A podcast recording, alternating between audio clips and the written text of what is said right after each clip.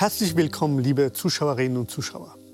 Kürzlich schrieb mein heutiger Gast in einer Zeitung, dass nicht die Identität, sondern die Haltung eines Menschen entscheidend sei.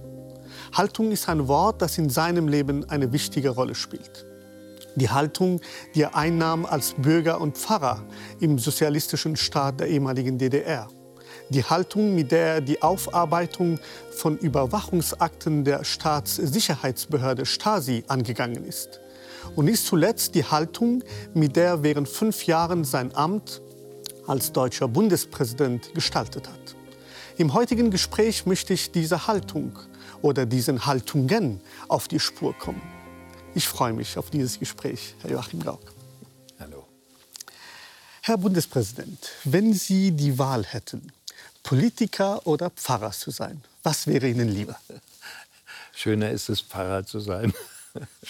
Und notwendig ist es auch, Politiker zu werden. Oder ein, ein Teil der Menschen muss es machen und macht es auch gern. Schön. Sie standen ja während vieler Jahre im Rampenlicht. Man merkt auch bei Ihren Auftritten, Sie hatten einfach Lust auf Politik. Nun ist es etwas ruhiger geworden. Vermissen Sie die Bühne? Nein, das, äh, ich hatte die Möglichkeiten, von denen ich niemals geträumt äh, hatte, als ich jung war und schon gar nicht in Zeiten der Diktatur. Das ist ja völlig äh, geheimnisvoll und rätselhaft, dass ein armer äh, Junge aus der Nachkriegszeit äh, fünf Lebensjahrzehnte in der Diktatur lebt, schließlich ein Präsident eines großen freien Landes wird. Das ist äh, so wunderschön und äh, auch erfüllend, dass da äh, kein Hunger oder eine Sehnsucht nach äh, weiterer Bestätigung in mir wäre. Ja, das, das hat seine Zeit gehabt, es war gut und jetzt ist eine andere Zeit. Schön. Lassen Sie uns doch am Anfang einige Ausschnitte aus Ihrer Karriere anschauen. Standing Ovations für Joachim Gauck, den abtretenden 11. Bundespräsidenten. 2017 klingt eine Karriere aus, die eng verwoben ist mit der Geschichte Deutschlands. Im ostdeutschen Rostock geboren, lernt er früh die Brutalität des DDR-Regimes kennen. Als er zehn Jahre alt ist, wird sein Vater nach Sibirien verschleppt. Diese Erfahrung legt den Grundstein für seine kritische Haltung zum sozialistischen System. Gauck studiert Theologie und wird evangelischer Pfarrer. Er arbeitet ab 1971 in einer Plattenbausiedlung in Rostock. Dort hält er aufsässige Predigten, leitet Kirchentage und gerät so ins Visier der Stasi. Nämlich Abrüstung. Will und muss. Dann kommt die friedliche Revolution, der Mauerfall und der Zusammenbruch der DDR. Es wird erkennbar, wie umfassend Menschen vom Staat überwacht und bespitzelt wurden. 1990 wird Gauck beauftragt, den riesigen Berg Stasi-Akten aufzuarbeiten und die Verantwortlichen für die Bespitzelung aufzuspüren. Zehn Jahre lang leitet er die sogenannte Gauck-Behörde. 2010 kandidiert er erstmals für das Amt des Bundespräsidenten. Doch er unterliegt gegen Christian Wulff. Als dieser nach nur zwei Jahren zurücktritt, wird Gauck überraschend nominiert. Ich kann Ihnen jetzt in der Verwirrung meiner Gefühle keine Grundsatzrede abliefern. Das äh, ist unmöglich. Ich komme aus dem Flieger und äh, war im Taxi, als die Frau Bundeskanzlerin mich erreicht hat. Und äh, ich bin noch nicht mal gewaschen. Gauks präsidiale Amtszeit ist geprägt von Terroranschlägen und von der Flüchtlingskrise 2015. Zu seinen persönlichen Höhepunkten zählt die Reise nach Israel, zur Holocaust-Gedenkstätte Yad Vashem sowie der Besuch von Aung San Suu Kyi, der damaligen burmesischen Oppositionsführerin. Trotz seiner Beliebtheit hat sich Joachim Gauck aus Altersgründen gegen eine erneute Kandidatur entschieden. Seine letzte TV-Ansprache wird ausgestrahlt kurz nach dem Terroranschlag auf den Berliner Weihnachtsmarkt. Sie klingt wie ein Vermächtnis. Wir spüren die Angst, aber die Angst hat uns nicht. Wir spüren die Ohnmacht, aber die Ohnmacht hat uns nicht. Wir spüren die Wut, aber die Wut hat uns nicht. Dieses Wort vom Frieden, es meint uns. Es sucht unseren Mut, unsere Verantwortungsbereitschaft, auch unsere Weisheit und unsere Fähigkeit, Mitmensch zu sein. Ja, unsere Fähigkeit, Mitmensch zu sein, das berührt mich. Wenn Sie heute auf Ihre politische Karriere zurückblicken, was bedeutet dieses Plädoyer, die Fähigkeit, Mitmensch zu sein? Naja, das ist nicht immer einfach, ja, sich als Mitmensch zu verstehen, aber letztlich wissen alle Menschen, dass wir, wenn wir nicht ein System der Bezogenheit aufeinander leben, dass wir dann in die Irre gehen. Also es kann dann kein allgemeines Vertrauen entstehen. Äh, du brauchst Vertrauen in, in der Familie, etwa im Freundeskreis, auch wenn du miteinander arbeitest, äh, große Dinge gemeinsam tun musst. Aber du brauchst eben auch ein Mindestmaß an Vertrauen ins Gelingen für eine Gesamtgesellschaft. Und das entsteht nur dann, wenn es ein ja, abgestuftes System von Bezogenheiten gibt, wo die Menschen erkennen, dass ihre eigene Freiheit, ihre Sehnsucht, unabhängig zu sein, in Beziehung zu setzen ist mit den Wünschen anderer Menschen. Und äh, wenn Politik und die Bürgergesellschaft das gemeinsam schaffen, dann entsteht so etwas wie ein Klima des Vertrauens und so etwas wie eine befriedete Gesellschaft die befriedete Gesellschaft, von der ich spreche, ist keine vollendete Gesellschaft. Sie hat Mängel und Fehler und so weiter, aber sie hat so ein, ein Grundeinverständnis mit sich selber. Ja. Ähm, muss man Menschen zu dieser Fähigkeit erziehen? Also wie werden wir kultiviert, mhm. auch diese Tugend einzuverleiben? Mhm. Ja, also ich glaube, es war Wilhelm Busch, der mal äh, gesagt hat, Bosheit kann man auch allein, Tugend will erworben sein. Also du ja. musst äh, das auch ganz bewusst fortsetzen, was in normalen Familien und Elternhäusern passiert. Also so ein Kind ist ja sich selbst die Hauptsache, so soll es sein. Und dann, wenn es zum Beispiel Geschwisterkinder hat, äh, dann werden die Eltern dem größten Kind beibringen, Respekt und Rücksichtnahme gegenüber den kleineren äh, aufzubringen, obwohl das nicht selbstverständlich ist für das größere Kind. Das heißt, wir erlernen Zivilisation äh, Zivilisation, bevor wir das Wort kennen. Das heißt, ein Verhalten der, der Achtung füreinander und der Bezogenheit aufeinander. Und dies muss trainiert werden. Und äh, genau wie äh, die Tätigkeit oder das Leben, die Lebenshaltung eines Bürgers trainiert sein will. Du musst ermächtigende Erfahrungen machen in der Kindheit, in der Jugend, in der Ausbildung, um später vielleicht einmal Verantwortung als Bürgermeister, als Abgeordnete oder als Bundeskanzlerin äh, übernehmen zu können. Das kommt nicht per Knopfdruck, sondern ja. durch Einüben. Durch Einüben. Äh, wenn wir Ihre politische Karriere uns anschauen, Sie haben vor der Wahl also des Bundespräsidenten, also 2012, sich als grün, äh, links und konservativ gerne bezeichnet. Ähm, immer noch? Naja, ich habe, äh, wenn ich nach meiner politischen Position gefragt äh, wurde, habe ich so ähnlich, wie Sie es jetzt zitiert haben, geantwortet. Und äh, das äh, habe ich mir eigentlich abgeguckt, ein wenig von einem großen europäischen Intellektuellen von Leszek Kołakowski aus äh, Polen, der sein Land verlassen musste in Zeiten der Diktatur, äh, der sich mal gefragt hatte, warum er ein linker, warum er ein linker liberaler Konservativer sei. Und diese, äh, das habe ich mir dann so ein bisschen angeeignet und paraphrasiert um äh, zu beschreiben, ja, es gibt Anteile, da bin ich also durchaus wertkonservativ.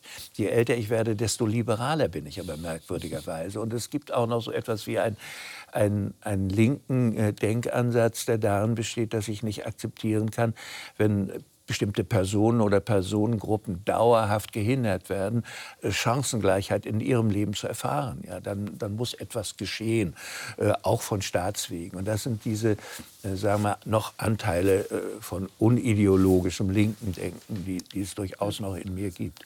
Und was ist mit dem Konservativen? Ja, das, das, Konservative äh, ist, äh, ja, ist auch ganz stark verbunden mit ähm, ich sage jetzt mal ein bewusst äh, nicht mehr so selbstverständliches Wort, abendländischen Prägungen. Ja. Mhm.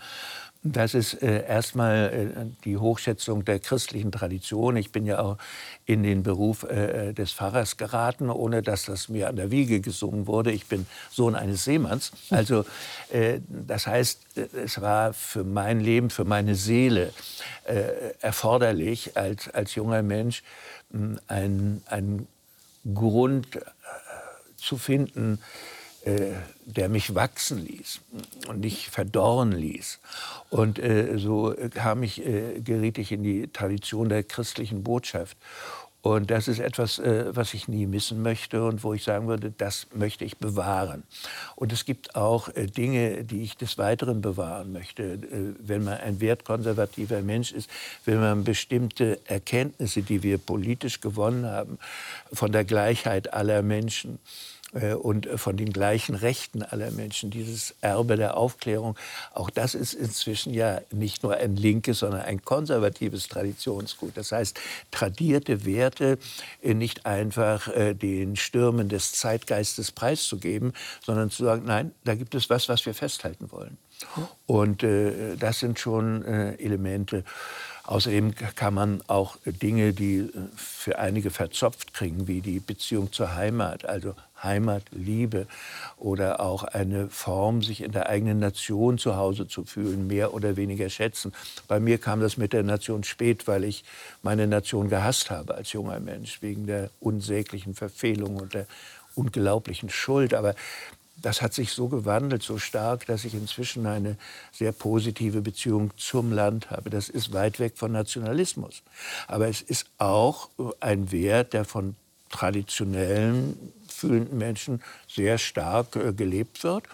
Auch das wäre konservativ. Ja. Ja, ja. Und äh, das Letztere ist bei mir begrenzt, aber es ist doch äh, in einer neuen Weise vorhanden.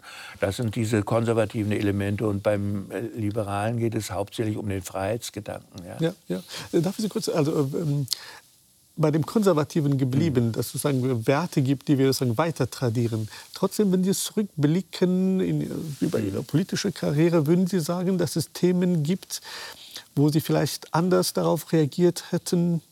Ähm, man hat, äh, ich habe mal gelesen, dass man auch ihnen auch äh, Biegsamkeit vorgeworfen hat und dass sie exzellente Reden halten, aber doch, wenn es um heikle Themen geht, äh, seien sie etwas ähm, ähm, ja, diplomatischer. Ja, es kommt jetzt darauf an, in welcher Situation, welche Situation Sie ansprechen. Also zum Beispiel, äh, äh, wenn wir an die Zeit der Diktatur denken, ja. ja dann musst du, äh, wenn du äh, Pfarrer bist zum Beispiel, nehmen wir mal ein Beispiel, da musst du überlegen, wie weit willst du gehen mit deiner Verkündigung. Und äh, wie weit willst du gehen? Ich habe immer Jugendarbeit zum Beispiel gemacht, was so ein bisschen halblegal war. Äh, legal war es, sich mit Jugendlichen zu treffen. Nicht legal war es, ihnen äh, Gedankengut äh, beizubringen, was eher westlich war und was systemkritisch war. Und letzteres habe ich reichlich getan. Aber man muss beachten, will man will man noch aktiv sein im anerkannten Bereich? Oder gehst du äh, so weit, dass du riskierst, eben diskriminiert, sanktioniert zu werden, vielleicht sogar in den Knast zu gehen? Ja. Letzteres wollte ich nicht. Ich war Familienvater und ich meinte, außerhalb des Knastes etwas nützlicher wirken zu können. Und äh, dann gab es, äh, äh, ich habe zwei, drei Kollegen vor Augen, die, die empfanden das, dass man offiziell Pfarrer ist und diese Überlegungen sich machen muss, wie weit kann ich gehen, schon als zu einengend und äh, sind dann in eine Form von Dissidenz geraten, außerhalb des Berufes, wo sie dann gefährlich lebten. Ich habe das äh, nicht für den äh, erfolgreichen Weg gehalten und ich würde sagen, ich habe, äh, denke ich, äh, genauso viele Leute ins kritische äh, Denken und in die Dissidenz gebracht unter meinen Jugendlichen wie jene. Ja. Also ich habe mir da nichts vorzuwerfen. Und äh, später in der, ähm, in der Freiheit ist es dann an, ist es äh, dann die, dieses diplomatische Abwägen. Ja, welcher ja. ist der richtige Weg? Ja, da verliert man. Wenn Sie zum Beispiel an Rechtspopulismus denken, das ist auch eine Bewegung, die vor allem auch während, während ihrer Amtszeit ja auch massiv zugenommen mhm. hat. Pegida, AfD. Mhm. Wie haben Sie das empfunden? Naja, erstmal äh, gehöre ich zu den Menschen, die vor Hysterie warnen. Hm. Und äh, ich kann äh, diese eine Form der des Weckens von öffentlicher Meinung durch Alarmismus halte ich für hochgefährlich. Äh, denn wenn wir tatsächlich eine Entwicklung haben, die vielleicht geschmacklos, widerwärtig, vielleicht auch gefährlich ist, aber nicht so gefährlich, dass sie wirklich das System bedroht. Dann so zu tun, als hätten wir Verhältnisse wie zwischen, der, zwischen den Kriegen, als mhm. die politischen Extreme sich sogar bewaffneten und äh, es zwar eine Demokratie gab, aber zu wenig Demokraten. Und jetzt, äh, wenn wir eine Terrorbande äh, haben, äh, die aus drei Leuten besteht und die Menschen umbringt, das ist entsetzlich. Aber äh, wenn wir dann so tun, als wäre eine mörderische SA unterwegs, das ist wieder Alarmismus. Und dann musst du abwägen, auch mit deinen Äußerungen, willst du jetzt im, im Grunde so eine kämpferische Hysterie erzeugen, ja, wir stehen kurz vor dem Abgrund? Oder willst ja. du sagen, nun atmen wir mal tief durch, wir nennen euch Feinde der Demokratie, aber wir schenken euch nicht unsere Angst. Und das ist dann sehr wichtig. Und es gibt dann Aktivisten, die sagen, na ja, das müsste er eigentlich viel stärker jetzt benennen, das ist ja viel bedrohlicher. Und dann sage ich, uh -uh, wir vergleichen mal die unterschiedlichen Zeit, äh, Zeiten und sehen dann, wie weit geht diese Bedrohung und ist unser Rechtsstaat stark genug, darauf zu antworten? Nicht? Und ja, klar, klar, kommt es dann zu, äh, zu, Äußerungen, dass man äh, vielleicht äh, von mir erwartet hat, an dem einen oder anderen Punkt de äh, deutlicher äh, zu sprechen. Meine, gerade, gerade im Osten Deutschlands sind ja die populistischen Kräfte besonders stark. Und sie sind ja auch in Rostock geboren, sind vertraut auch mit der durch DDR und Wiedervereinigung geprägten Mentalität dort. Ähm, dennoch sagen doch einige, dass es ihnen nicht ganz gelungen sei, dies alles zu vermitteln. Wie sehen Sie das? das? ja, es gibt welche, die sagen, er hat es genau getroffen und es gibt ja. welche, die wollen das nicht hören. Ja. Und äh, da schauen wir uns noch mal die Situation im Osten Deutschlands, ja in ganz Mittelosteuropa an. Äh, wir haben ja eine, das äh, können wir mit Zahlen belegen, wir haben eine etwas andere politische Kultur im Osten Deutschlands als im Westen. Das belegt das Wahlverhalten, aber bei Umfragen auch zu den Grundwerten unserer Demokratie gibt es noch immer signifikante Differenzen. Der Akzeptanz eben von Freiheit, äh, von Marktwirtschaft und äh, auch über die Problemlösungskompetenz unserer Regierung gibt es dann unterschiedliche Haltungen in Ost und West. Das nähert sich an mit der Zeit, ja. aber gibt es noch. Und das hängt einfach damit zusammen, dass äh, in Zeiten von politischer Ohnmacht Menschen ihre eigene Fähigkeit, eigenverantwortlich zu leben, eigen, eigenständig zu denken, Schritt, Schritt für Schritt ablegen, ob sie wollen oder nicht. In der Diktatur garantiert Anpassung und ein hinlängliches Maß an Furcht äh, garantiert fort, äh, fortkommen. Aufstieg für Gehorsamsabgabe. Ja. Es ist diese Untertanenmentalität, die wird aber zur Normalität. Die nennen die Leute nicht mehr so. Aber sie leben in, einem, in einer Form von Gefolgschaft. Mhm. Und sie verhalten sich jetzt entweder gehorsam oder oppositionell. Also schwarz-weiß, wir oder sie. Und beide Teile der Gesellschaft denken so. Und so bildet sich ein schwarz-weiß-Raster in der Urteilsfindung heraus, während in, in, in, freien Gesellschaften mehr eine diskursive Form der Wahrheitsfindung vorherrscht, wo ganz unterschiedliche Meinungen auf diesem Feld der Wahrheitsfindung spielen, ist es stärker schwarz und weiß. Das ist eine Sache.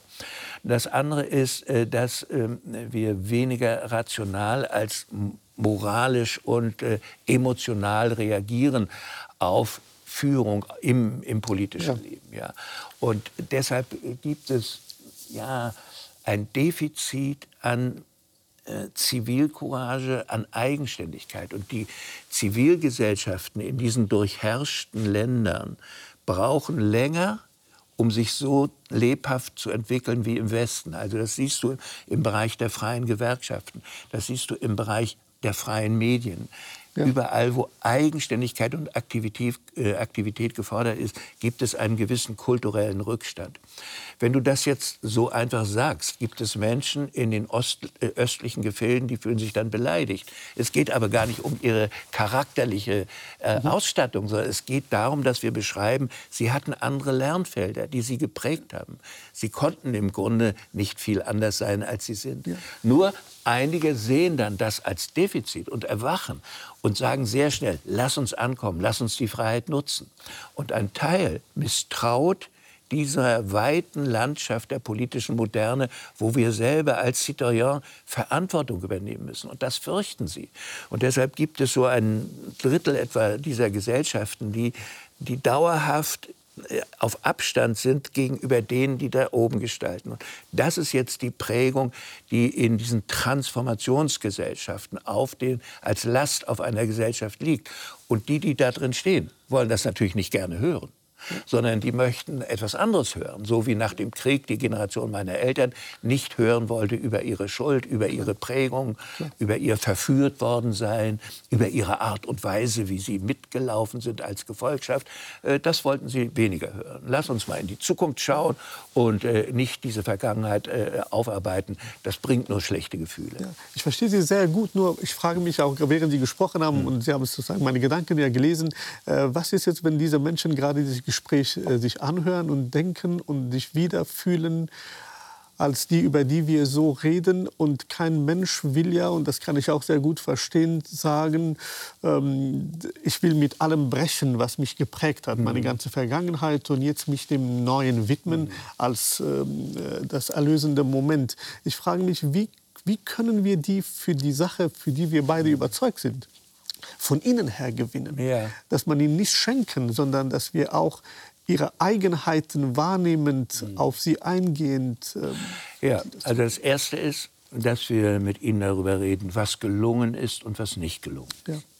Und es gibt eine, unter diesen Menschen, die äh, immer noch fremdeln äh, mit der offenen Gesellschaft, mit der Demokratie, sehr, sehr viele, die ein wirklich beachtenswertes Leben der Hingabe für ihre Familie oder für ihre Aufgaben im Berufsleben hingelegt haben. Die müssen sich nicht schämen für ihre Lebensleistung. Und äh, sie müssen, äh, das ist auch kein Verbrechen, sich anzupassen, sondern das ist eine Lebensform. Das, die ergibt sich schon aus der stammesgeschichtlichen Entwicklung des Menschen. Immer müssen Menschen sich an Verhältnisse anpassen. Und äh, was sie aber lernen können, ist, dass sie durch das Vergleichen mit gleichzeitig mit ihnen Lebenden andere Varianten von Erfüllung und Lebensführung erkennen können. Ja. Denn wir sprechen über einen Teil der, äh, der ostdeutschen Gesellschaft jetzt, der begleitet ist von einem größeren Teil derjenigen, die in diesem neuen Lebensraum der Demokratie Entwicklungsmöglichkeiten erkannt haben, die sie vorher nicht hatten. Das ist einigen leichter, den Jüngeren, die starten, die anfangen zu studieren gewesen. Und für diejenigen, die 50 Jahre waren, als alles zu Ende ging und ihre Berufe nicht mehr, ist es sehr schwierig gewesen. Und wir müssen Respekt gegenüber ihnen aufweisen. Und wir müssen auch dankbar sein für diese Mehrheit der äh, Ostdeutschen, die dies begriffen haben und die wählen, wie die Mehrheit der Westdeutschen auch wählen. Und den anderen müssen wir äh, diese versuchen, diese Fremdheit zu nehmen. Zu nehmen ja und, äh, und sie einzuladen und sagen, schau, versuch's einfach mal, indem du erstens zur Wahl gehst. Zweitens, indem du in deinem Dorf vielleicht mal überlegst, ob du nach all den Jahren für den Gemeinderat kandidierst. Dass du mal mit im Rat sitzt und überlegst, was ist für unser Dorf, was ist für unsere Gemeinde das Beste. Und äh, solche, oder wie ist es, wenn du aktiv in der Elternschaft deiner Schule mit, deine Kinder begleitest und äh, dort aktiv eine Rolle übernimmst. Also diese einzelnen Schritte, die dem Einzelnen zeigen, du bist hier erforderlich, du wirst gebraucht und dein Platz ist hier. Und solche Möglichkeiten muss man schaffen und ihnen aufweisen. Und dann ja. ist es auch, gehört zum Menschlichen, man kann auch irren. Und ja. du darfst dir auch selber sagen, Mensch, ja, blöd gelaufen. Also meine Kinder, also bei, vielfach war es so, dass in meiner Zeit in der DDR die Jugendlichen eine ganz kritische Haltung hatten zum Regime. Und die Eltern waren zum Teil in der Partei, weil es sehr einfacher war, in der Partei zu sein. Ja? Du konntest, wenn du äh, Oberarzt oder Professor an der Uni werden wolltest, äh, das war schwierig, ohne in der SED zu sein. Ja. ja. die Tochter und der Sohn hat vielleicht gesagt, sag mal, Papa, bist du verrückt? Was hast du denn mit diesen Leuten zu tun? Ja? Sodass äh, dann heute der alt gewordene Herr, der seine Karriere betrachtet, sagen kann, tja, eigentlich wäre es mir lieber gewesen, ich hätte das nicht gemacht. Du kannst aber auch sagen, nein, alles, was ich gemacht habe, war richtig. Ja, und äh, also zu der Besichtigung unseres Lebens muss eben auch immer gehören, ja, an der Stelle hätte ich es vielleicht besser machen können. Ja, ja. Und man, man kann sich ja auch befreien aus diesen verschiedenen Klar. gedanklichen oder tatsächlichen Gefängnissen seines Lebens, in denen man war. Ja, ja. Vielen Dank für die, für die Klärung. Lassen Sie uns zum äh, nächsten Thema rübergehen, zu Ihrer persönlichen Glaubensbiografie. Und dies mit einer sozusagen brachialen Frage, die ich mir jetzt nun erlaube. Herr Gauck, wer ist Gott für Sie? Das hat sich in meinem Leben vielfältig geändert. Und im Moment äh, äh, könnte ich sagen, es ist ein Deus absconditus, ein verborgener Gott. Äh, äh, das würde ich auch deutlicher sagen, wenn ich mich nicht fühlen würde, als lebte ich in einer Beziehung. Und das ist schon sehr, sehr eigentümlich, keine Definition abgeben zu können, wie ich es über irdische Dinge tun kann oder versuchen kann und trotzdem zu dem, den ich nicht genau definieren kann, in Beziehung zu leben.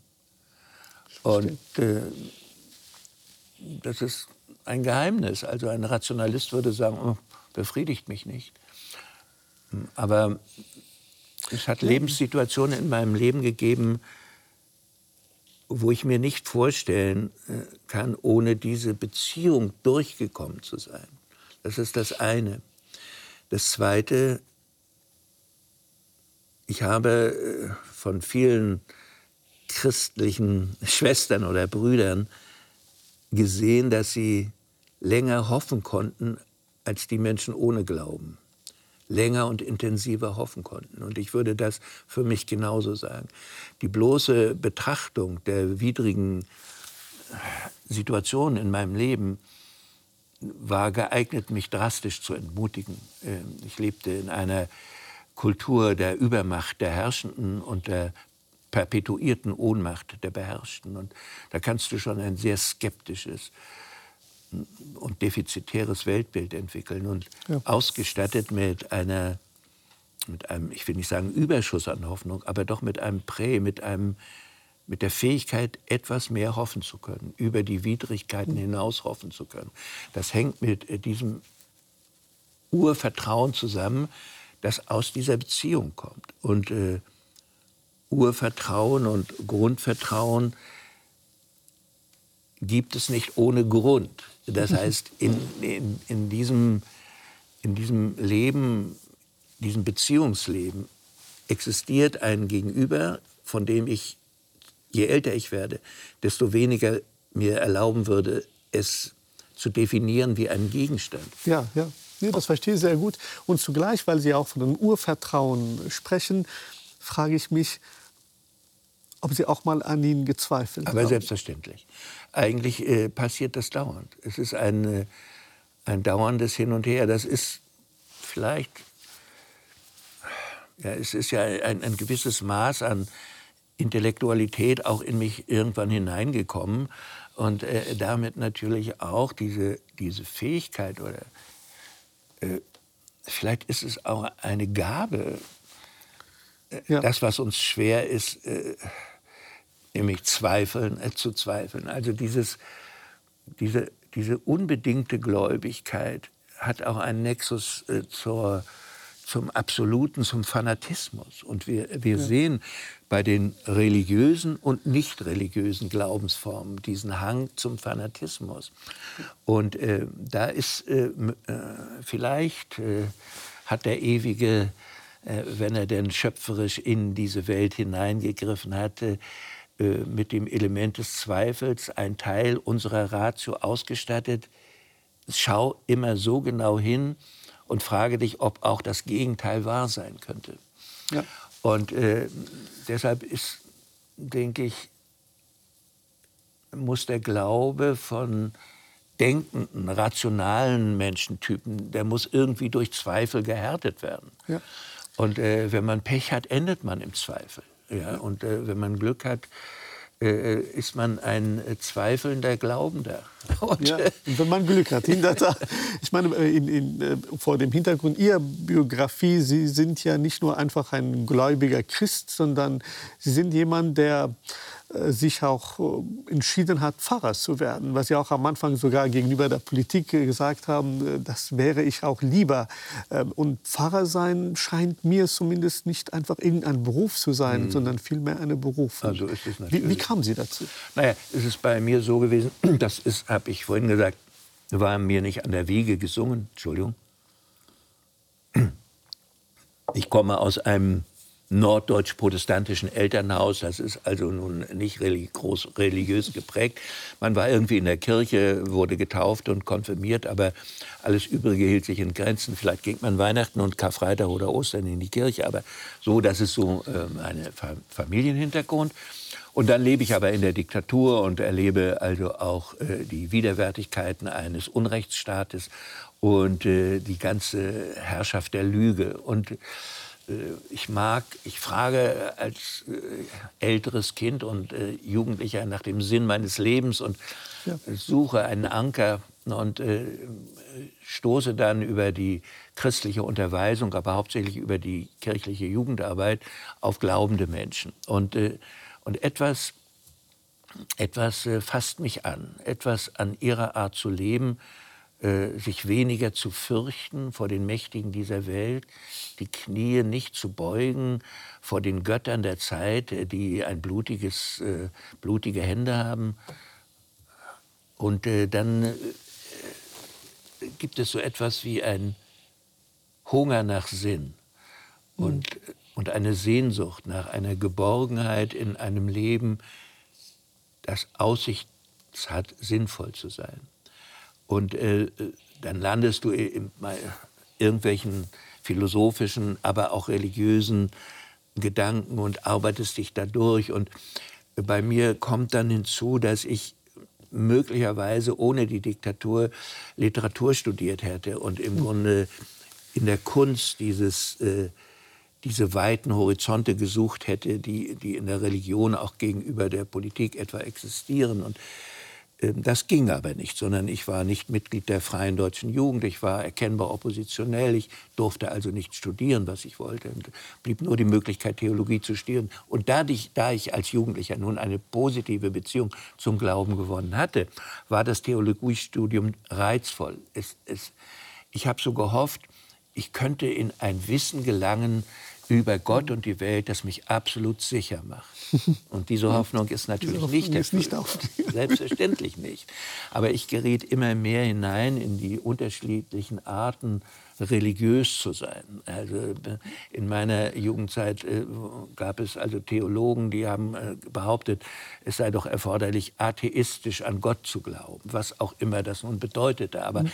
dann gab es alle die traditionalistischen Angebote. Es gab den Pietismus mit seiner Herzensfrömmigkeit und das alles war mir eigentlich fremd und ich war dazu viel zu liberal. Und dann gab es eine evangelikale Ausstattung, eine sehr mhm. glaubensstrenge Auslegung mit zum Teil wörtlicher Auslegung Auslegung der Bibel und das alles war mir fremd. Und dann gab es die kritischen Bibelwissenschaften, äh, die mir dann äh, gezeigt haben, wie viel zeitgebundene Botschaft in unserem heiligen Buch der Bibel steckt und äh, dass man dennoch nach der Botschaft, nach dem Kerygma, wie wir damals gesagt haben, suchen muss, was das Menschenherz erreichen kann und es verändern kann. Und du gewinnst du schließlich deine eigene Lebenswelt aus dem Glauben heraus, die du mit den Lebenswelten der anderen Menschen verbinden möchtest.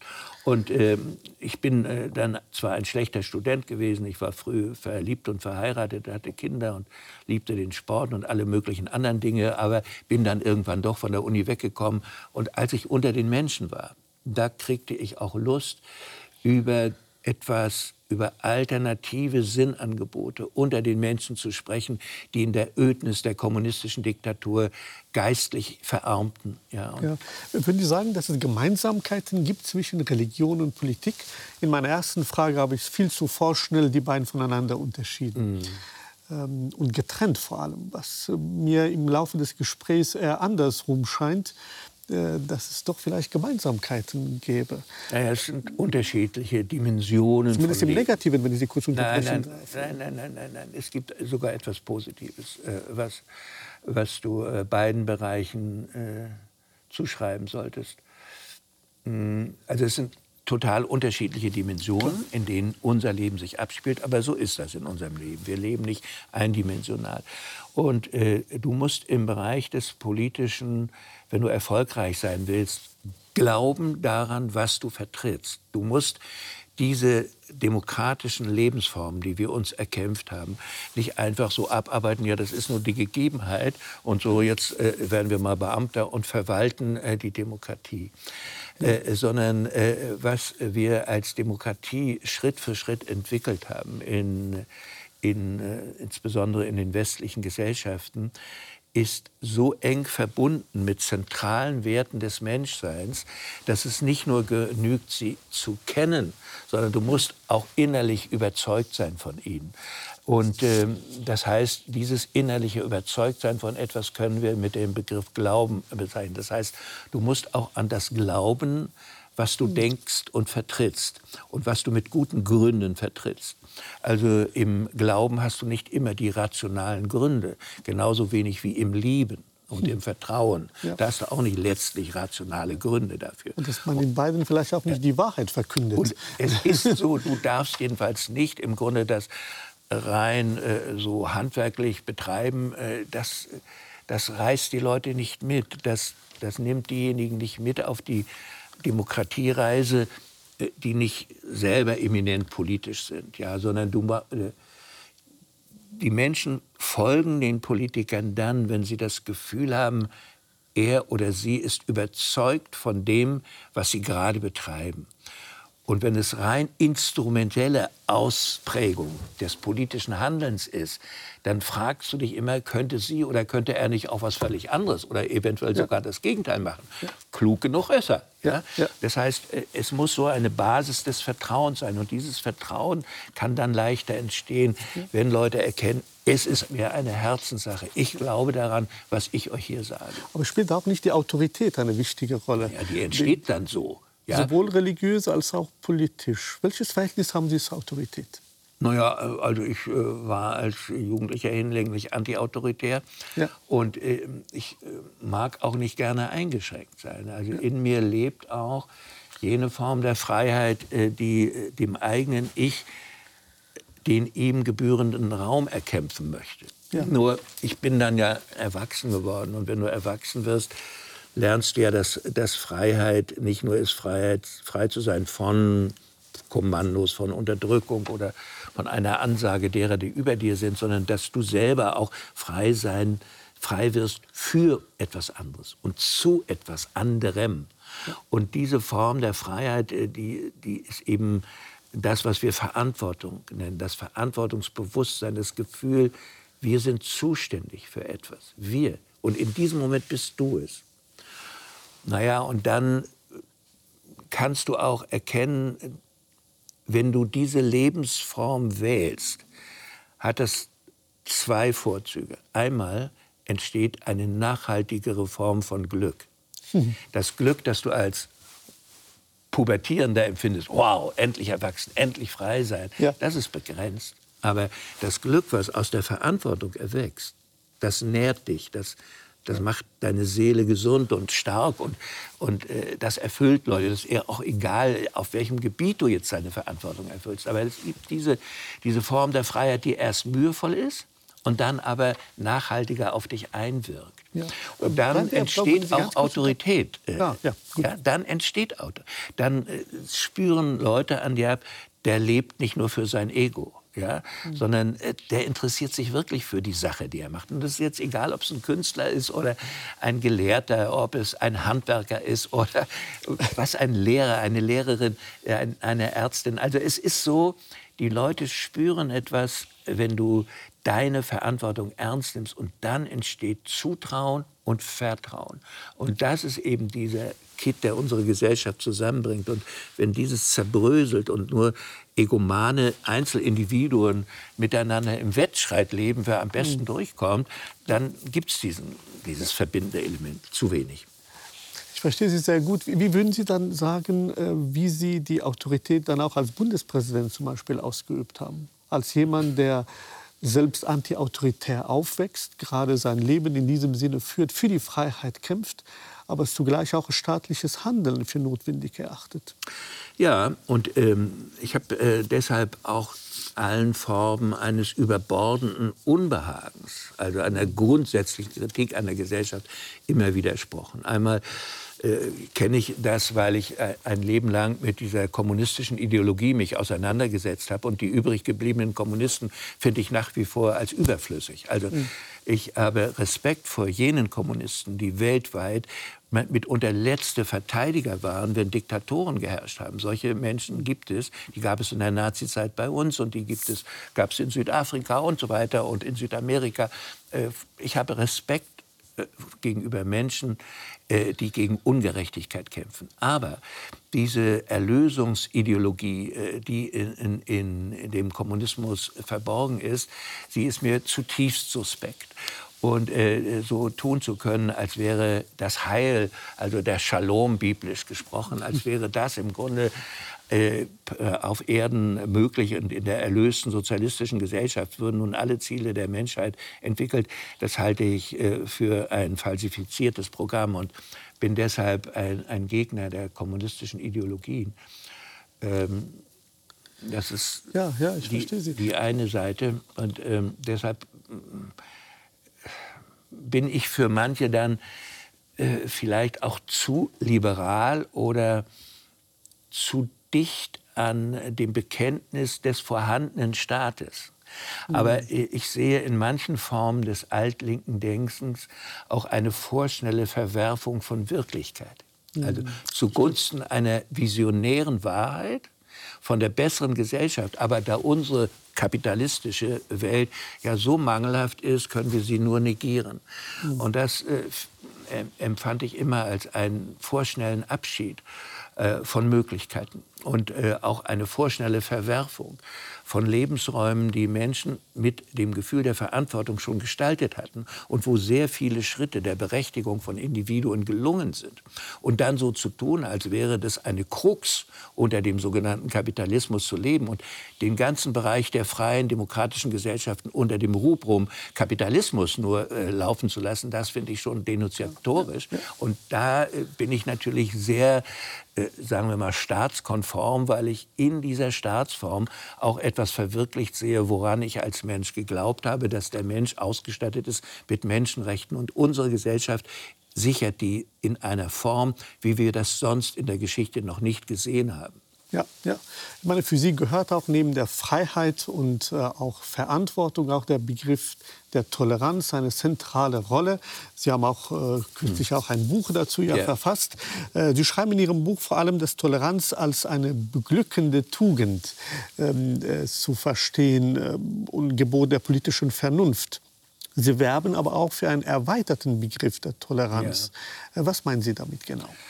Ja, also mir ging es einmal, ich bin dankbar, dass Sie den zweiten Teil des Satzes auch gesagt haben. Natürlich ist Toleranz eine Tugend. Ja? Wir, wir, wir müssen sie auch einüben und es versteht sich nicht von selbst. Also Toleranz will eingeübt sein. Und äh, zum anderen ist sie aber ein Gebot der politischen Vernunft. Und warum? Weil wir sehen, dass wir in einer Gesellschaft der höchst verschiedenen Individuen leben. Und je moderner und vielgestaltiger die Gesellschaften werden, desto vielgestaltiger sind äh, die Menschen, die miteinander leben müssen. Und zwar nicht nur was ihre Ausbildung, ihre Herkunft betrifft. Äh, sie kommen von weit her und äh, sind hier nicht in der Mitte Europas geboren. Äh, sie haben einen Glauben, äh, der sich unterscheidet von meinem Glauben. Und so sind wir alle hier in der Mitte Europas eine total äh, differenziert zusammengesetzte Gesellschaft. So, und die kann nur funktionieren mit Toleranz. Also Vielfalt äh, braucht einfach Toleranz als Lebenselixier. Das ist einfach notwendig. Und wer das nicht sieht und wer das nicht einübt, wird scheitern. Denn es wird nicht wieder gelingen, eine homogene Gesellschaft äh, wie im Mittelalter oder in anderen Jahrhunderten zu erzeugen, wo jeder jeden kennt, alle dieselbe Sprache sprechen. Und gleichzeitig gibt es eine Sehnsucht danach, total vertraut zu sein im Vertrauten.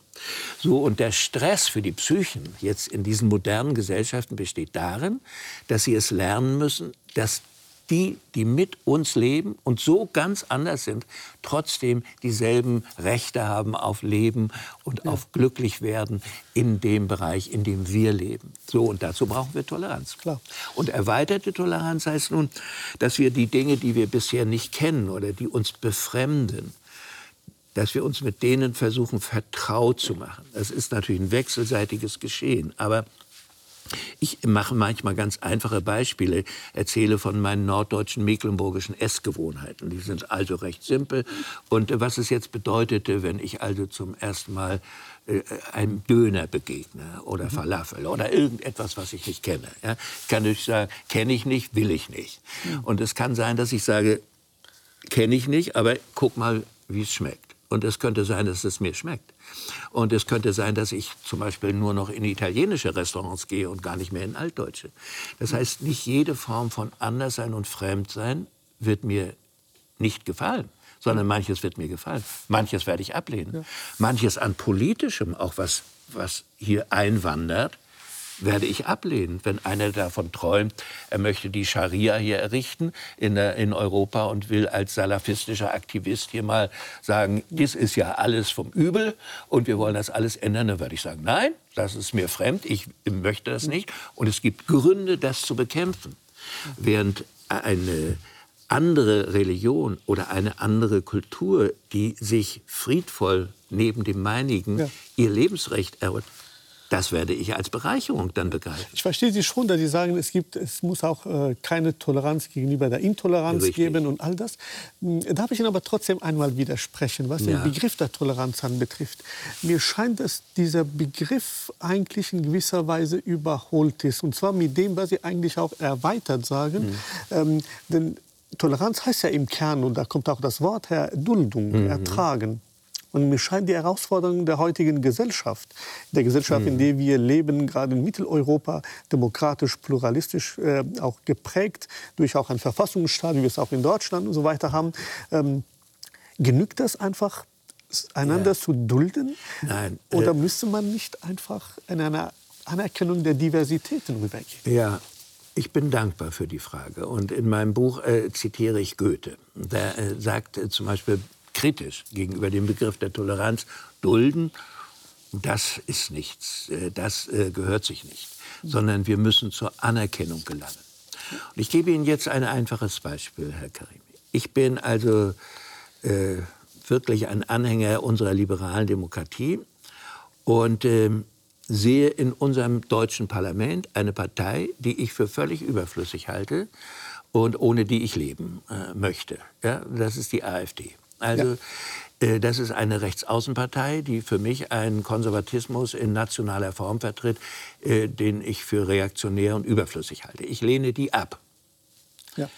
Was heißt das jetzt, wenn ich Toleranz äh, fordere? Und auch in diese Richtung. In diesem Buch, was Sie eben angesprochen haben, kritisiere ich den Deutschen Bundestag für die Haltung, kein Mitglied der Fraktion der AfD auszustatten mit dem Recht, Vizepräsident des Deutschen Bundestages zu sein. Ich finde das politisch fragwürdig. Die Abgeordneten haben das Recht, ja. sie dürfen so abstimmen, aber ich frage mich, ob es gut ist. Ich halte es für weniger gut. Ja. Gleichzeitig lehne ich die aber heftig ab. Und um mich aus dieser Verlegenheit zu bringen, habe ich jetzt eine Formulierung gewählt, ich nenne das kämpferische Toleranz. Also, ich kann Goethe nicht folgen. Ich möchte bestimmte Formen von religiösem Fanatismus, von politischem Fanatismus nicht akzeptieren. Ich möchte, dass er verschwindet. Ich möchte ihn wegdiskutieren mhm. und möchte ihn wegargumentieren. Aber dieser Streit, wenn er nach Regeln erfolgt, läuft bei mir noch unter Toleranz. Es ist dann ja. kämpferische Toleranz. Ja. Und ich vergleiche das mit dem Sport. Wissen Sie, wenn ich Ringkämpfer oder Boxkämpfer in den Ring steigen sehe, dann wollen sie siegen. Und, ja. und Menschen dürfen siegen wollen. Hm. Das ist noch nicht äh, nichts Schlimmes. Aber sie wollen nicht töten. In archaischen Gesellschaften Klar wurde getötet in solchen Zweikämpfen. Das ist auch die primitivste Form, einen Streit auszutragen. Ja. Ja. Ja. Aber sie kämpfen nach Regeln. Ihnen genügt es zu gewinnen. Und wir sollten in der Politik danach trachten, ein Regelwerk zu beachten, in dem der andere nicht als Feind, der vernichtet werden muss, sondern als Gegner, der argumentativ überwunden werden muss. Und diese Bereitschaft zu einem wirklich strikten Kampf der Meinungen gehört zu dieser offenen Gesellschaft. Und leider gehört dann eben der Streit dazu. Aber die Leute mögen keinen Streit und tun so, als sei schon das bloße Verhindern von Streit die Schaffung eines lebenswerten Politikraums. Und das ist nicht der Fall. Und deshalb gehört zu diesen Aktivitäten von toleranten Menschen zweierlei. Sie erwähnten schon Intoleranz, natürlich dann, wenn die anderen völlig intolerant sind und Hass predigen oder leben. Ja. Und dann müssen wir hart sein und sanktionieren. hart sein? Hart sein. Wir haben Staatsanwälte, wir haben Polizei, wir haben Sicherheitsinstrumente, die die Tätigkeit dieser Menschen verbieten, einschränken, diese Menschen bestrafen. Und davor gibt es die Irrenden und die Ideologen, die wir mit unseren Argumenten, aufklärerischen Argumenten bekämpfen müssen. Und dieser Kampf, wenn er nach Regeln erfolgt, darf noch gerade als kämpferische Toleranz gelten. Ja, ja, klar. Ich meine, äh, zu Ihrer Amtszeit gehörte auch diese ganze Welle der Flücht, äh, Flüchtenden. Das mhm. hat auch Ihre Amtszeit auch geprägt und auch Sie. Ähm, ich selber, wie Sie auch kurz angedeutet haben, kam ja auch 1993 nach Deutschland aus Afghanistan als eben ein Flüchtling. Und dann 2015, als doch viele kamen, ähm, sagte die damalige Bundeskanzlerin Angela Merkel, ähm, wir schaffen das. Sie haben dafür natürlich viel politische Kritik erfahren. Man kann ihr auch entgegnen äh, und sagen, unser Herz ist weit, aber unsere Möglichkeiten sind endlich, wie Sie es einmal gemacht haben. Ja. Aber wissen Sie, wenn ich ganz ehrlich bin, mit dieser Aussage, die wie gesagt mhm. politisch als naiv gelten kann, darüber können wir auch mhm. in, äh, in einem anderen Format reden, aber als sie dies gesagt hat, habe ich zum ersten Mal in ihrem Antlitz mhm. das Antlitz eines Christenmenschen mhm. erblicken dürfen. Ich habe die ganze Größe und Weite der mhm. christlichen Botschaft mhm. gesehen und dachte mir, das hätte doch eigentlich Joachim Gauck aussprechen ja, müssen. Das hätte ich zweifellos getan. Aber das, äh, und das habe ich in vielfältiger Weise getan. Äh, der Satz, äh, der ja sehr stark kritisiert ist, der Bundeskanzlerin, war für mich ein selbstverständlicher Satz. Denn will ich eine Regierungschefin, die vor das Volk tritt und sagt, es ist gerade so schlimm, das schaffen wir nicht. Es ist unvorstellbar, einen solchen Regierungschef zu haben oder eine solche Regierungschefin. Darum war es richtig, dass sie diesen Satz gesagt hat. Und wenn äh, Joachim Gauck als Bundespräsident etwas später, als die überbordenden äh, Proteste kamen, zuerst war es eine überbordende Hilfsbereitschaft.